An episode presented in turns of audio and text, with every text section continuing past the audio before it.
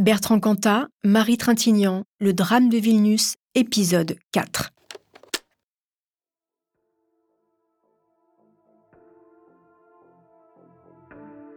La mort de Marie Trintignant l'été 2003, sous les coups de son conjoint de l'époque, Bertrand Cantat, permet de faire entrer les violences conjugales dans le débat public.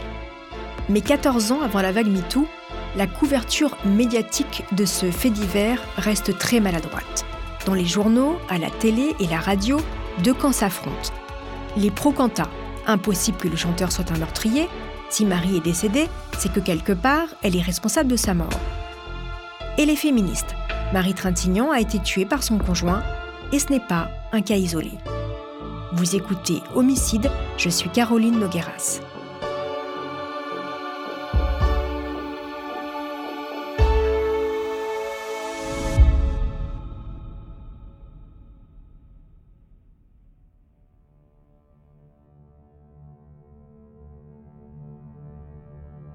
Condamné à 8 ans de prison pour homicide involontaire, le chanteur de Noir Désir est libéré sous condition à la moitié de sa peine en 2007. Jusqu'en juillet 2010, Bertrand Cantat est sous contrôle judiciaire. Il a l'interdiction de produire tout ouvrage ou œuvre audiovisuelle liée à la mort de Marie Trintignant ou de parler de cette nuit tragique. Passé cette date, il peut reprendre le cours normal de son existence. Les concerts, les albums, les interviews. Mais une nouvelle terrible tragédie va marquer cette affaire. 10 janvier 2010. Christina Radi, éternel soutien, femme de Bertrand et mère de leurs deux enfants, est retrouvée pendue dans la maison familiale de Bordeaux. Elle avait 41 ans. Le magazine Closer titre Un nouveau drame qui frappe le chanteur. Bertrand Cantat n'a décidément pas de chance. Alors qu'il venait de retrouver sa femme, elle meurt. Et s'il n'était pas étranger à ce suicide? Quelques mois avant sa mort, Christina a laissé un message vocal sur le téléphone de ses parents. Un message glaçant. Allô? Salut maman, salut papa, c'est Cindy qui parle. Ici, beaucoup de choses se sont passées, et des pas bonnes. Hélas, j'ai pas grand chose de bon à vous offrir et pourtant, il aurait semblé que quelque chose de très bon m'arrive. Mais en l'espace de quelques secondes, Bertrand l'a empêché et l'a transformé en un vrai cauchemar qu'il appelle amour. Et j'en suis maintenant au point, alors que j'avais du travail pour tout ce mois-ci, ce qu'il ne supporte pas, qu'hier j'ai failli laisser une dent. Tellement cette chose que je ne sais comment nommer ne va pas du tout. Mon téléphone, mes lunettes, il m'a jeté quelque chose de telle façon que mon coude est complètement tuméfié. Et malheureusement, un cartilage s'est même cassé mais ça n'a pas d'importance tant que je pourrais encore en parler. Ces mots laissent peu de place au doute. Christina vivait dans la peur.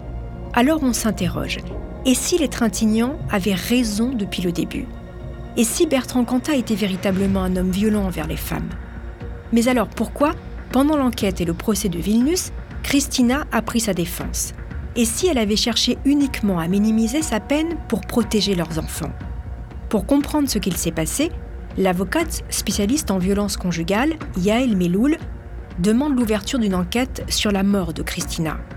Elle se demande si la jeune femme n'a pas été poussée au suicide suite à des violences conjugales répétées. Mais nous sommes en 2018 et l'affaire est classée sans suite.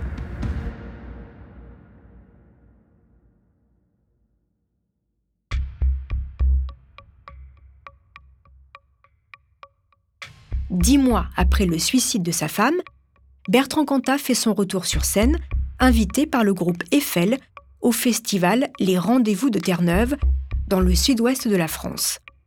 La presse musicale est ravie. Ils encensent le musicien. Aucun mot sur sa condamnation. Cantat garde le silence, mais autour de lui, les langues se délient. Les parents de Christina Radi racontent que leur fille était sous l'emprise du chanteur. Ils se disputaient beaucoup. Il l'a bousculée il lui a même cassé le coude. En fait, Bertrand terrorisait Christina, toujours selon ses parents. Pour le groupe Noir Désir, c'en est trop. Fin 2010, le guitariste Serge Tessoguet annonce qu'il quitte le groupe pour, je cite, désaccords émotionnels, humains et musicaux avec Bertrand Cantat, rajouté au sentiment d'indécence qui caractérise la situation du groupe depuis plusieurs années. Le lendemain, Denis Barthes, le batteur, annonce la dissolution du groupe.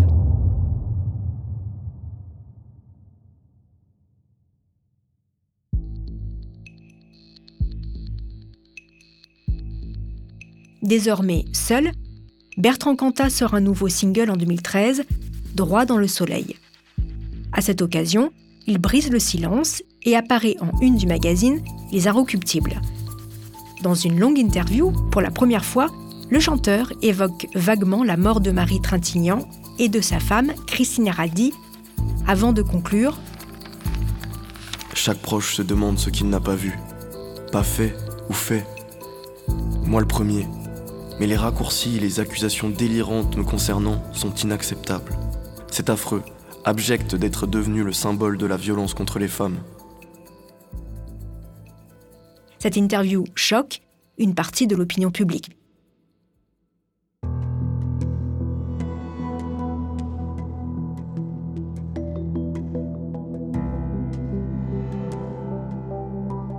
Trois ans plus tard, la vague MeToo déferle dans les médias et sur les réseaux sociaux. Les femmes parlent, dénoncent, et enfin on semble les écouter. Sauf dans le magazine Les Arocs qui consacre une nouvelle fois leur une à Bertrand Cantat. Cantat en son nom, à l'occasion de la sortie de son album solo Amor Fati. Le magazine Elle riposte en publiant en une une photo de Marie Trintignant titrée Au nom de Marie, suivi d'un texte hommage écrit par la journaliste Daphné Werner. Le 1er août 2003, Marie Trintignant meurt sous les coups de Bertrand Cantat. Aujourd'hui, elle est un symbole. Avec cette grâce si singulière, son visage est devenu celui de toutes les femmes victimes de la violence des hommes. Le visage des 123 anonymes tués par leur conjoint l'an dernier. Marie Trintignant, on ne t'oublie pas, il faudra davantage que la médiatisation obscène de Bertrand Cantat pour éteindre ta flamme.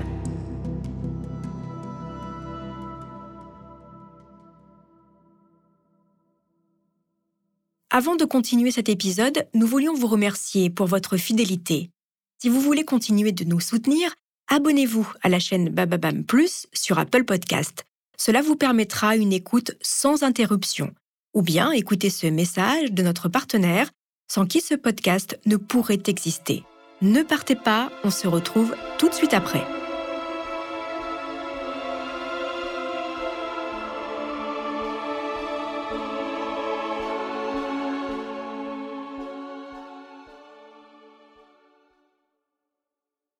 Mégane Jansous, journaliste spécialiste médias et membre du collectif Nous Toutes, est avec moi. Bonjour Mégane. Bonjour. Merci d'être venue chez Bababam. Je vous ai lu un extrait de cet article qui était paru hein, sur euh, Marie Trintignant. Qu'est-ce que ça raconte, ce mot de la journaliste Daphné Werner? Déjà, je voudrais juste euh, rebondir sur quelque chose qui est symptomatique un peu euh, du traitement du meurtre de Marie Trintignant, parce que c'est un meurtre mais aussi des, meurtres des femmes en général, c'est euh, par exemple l'utilisation du terme sous les coups. Comme si en fait il y avait eu des coups qui étaient partis contre Marie Trintignant. On ne sait pas trop qui les a donnés. Ça déresponsabilise un peu tout le monde et voilà, bon, bah, elle est morte. Mais il n'y a pas vraiment de coupable dans cette histoire. Alors, on a longuement parlé hein, euh, dans ce récit de cette affaire vraiment euh, spécifiquement de Marie Trintignant et Bertrand Cantat. On va parler un petit peu avec vous des féminicides en, en, général. Au moment où on enregistre ce podcast, Mégane, on compte 68 féminicides hein, entre le 1er janvier et donc là, euh, fin juin, début juillet 2023. Euh, qu'est-ce qui a vraiment changé depuis la mort de Marie Trintignant? Qu'est-ce qu'on disait à l'époque? Qu'est-ce qu'on dit maintenant? Alors malheureusement, on est déjà à 70 féminicides. Et voilà, je suis en retard. voilà. Malheureusement. Malheureusement, ça va très très vite. Euh, ce qui a changé, bah, déjà, c'est l'utilisation du terme féminicide qui est apparu assez récemment en fait dans les discours médiatiques, publics, politiques. Justement, ça remonte un petit peu à la vague MeToo. En fait, avant ça, on parlait euh, malheureusement de crime passionnel, donc quelque chose qui ne veut rien dire, qui n'existe surtout pas dans le droit euh, français, et encore une fois, qui déresponsabilise euh, les auteurs des violences et en l'occurrence des crimes. Donc c'est vrai que je pense, et surtout j'espère, qu'aujourd'hui, 20 ans après, on ne traiterait plus le meurtre de Marie Trintignant de la même façon, déjà on saurait ou en tout cas on devrait mettre euh, le bon mot euh, dessus. Donc c'est un féminicide, c'était pas un crime passionnel. On accorderait peut-être un peu moins de place à euh, Bertrand en fait, parce que c'est l'auteur, mais la victime c'est Marie Trintignant. On ne chercherait pas à expliquer son geste, en tout cas pas le justifier en disant que c'était un coup de folie, qu'il avait été poussé à bout, qu'il était trop euh, fou d'amour pour elle et que c'est ça qui l'a poussé à commettre ce meurtre.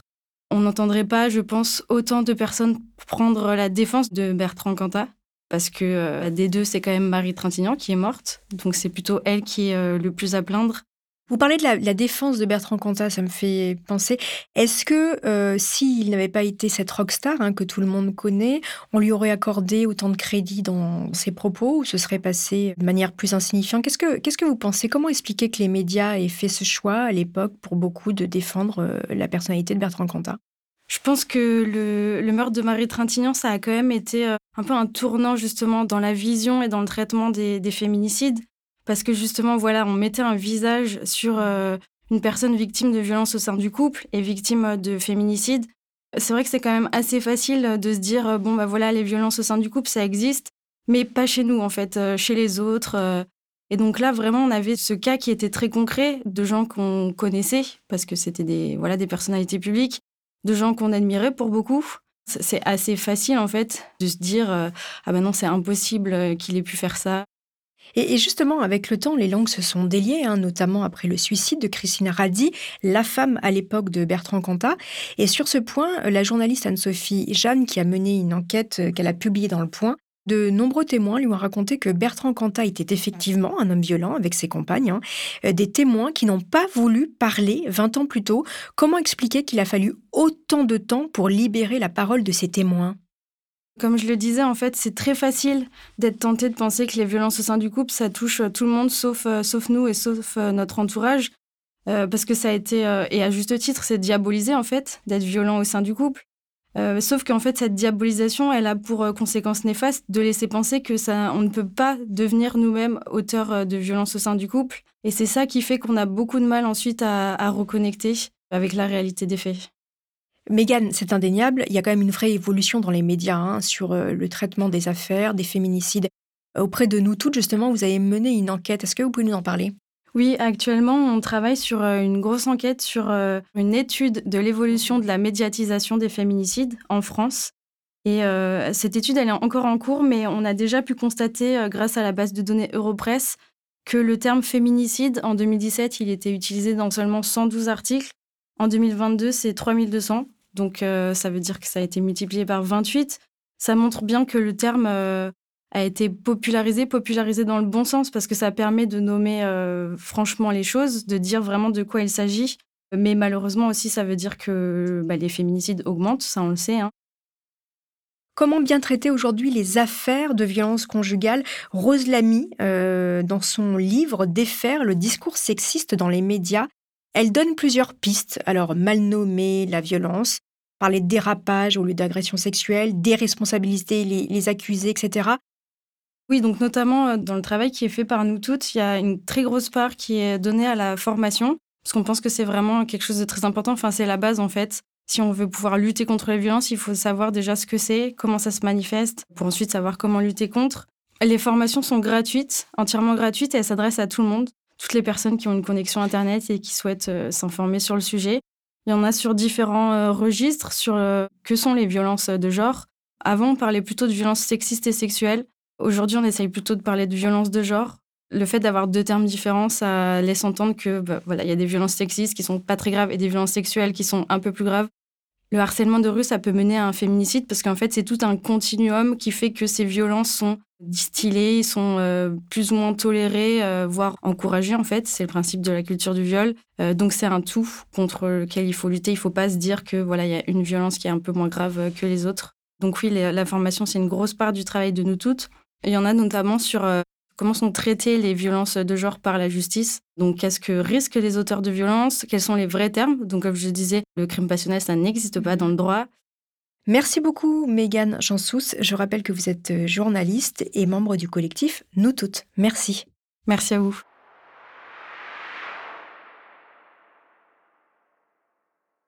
Voilà, c'est ainsi que se termine cette saison consacrée à la mort de Marie Trintignant. Cette saison a été écrite avec Capucine Lebeau, réalisée par Jean-Gabriel Rassa. Merci à vous, chers auditeurs, d'être toujours aussi nombreux à l'écoute d'Homicide. N'hésitez pas, si cette saison vous a plu, à commenter et mettre des étoiles sur vos applis de podcast préférés.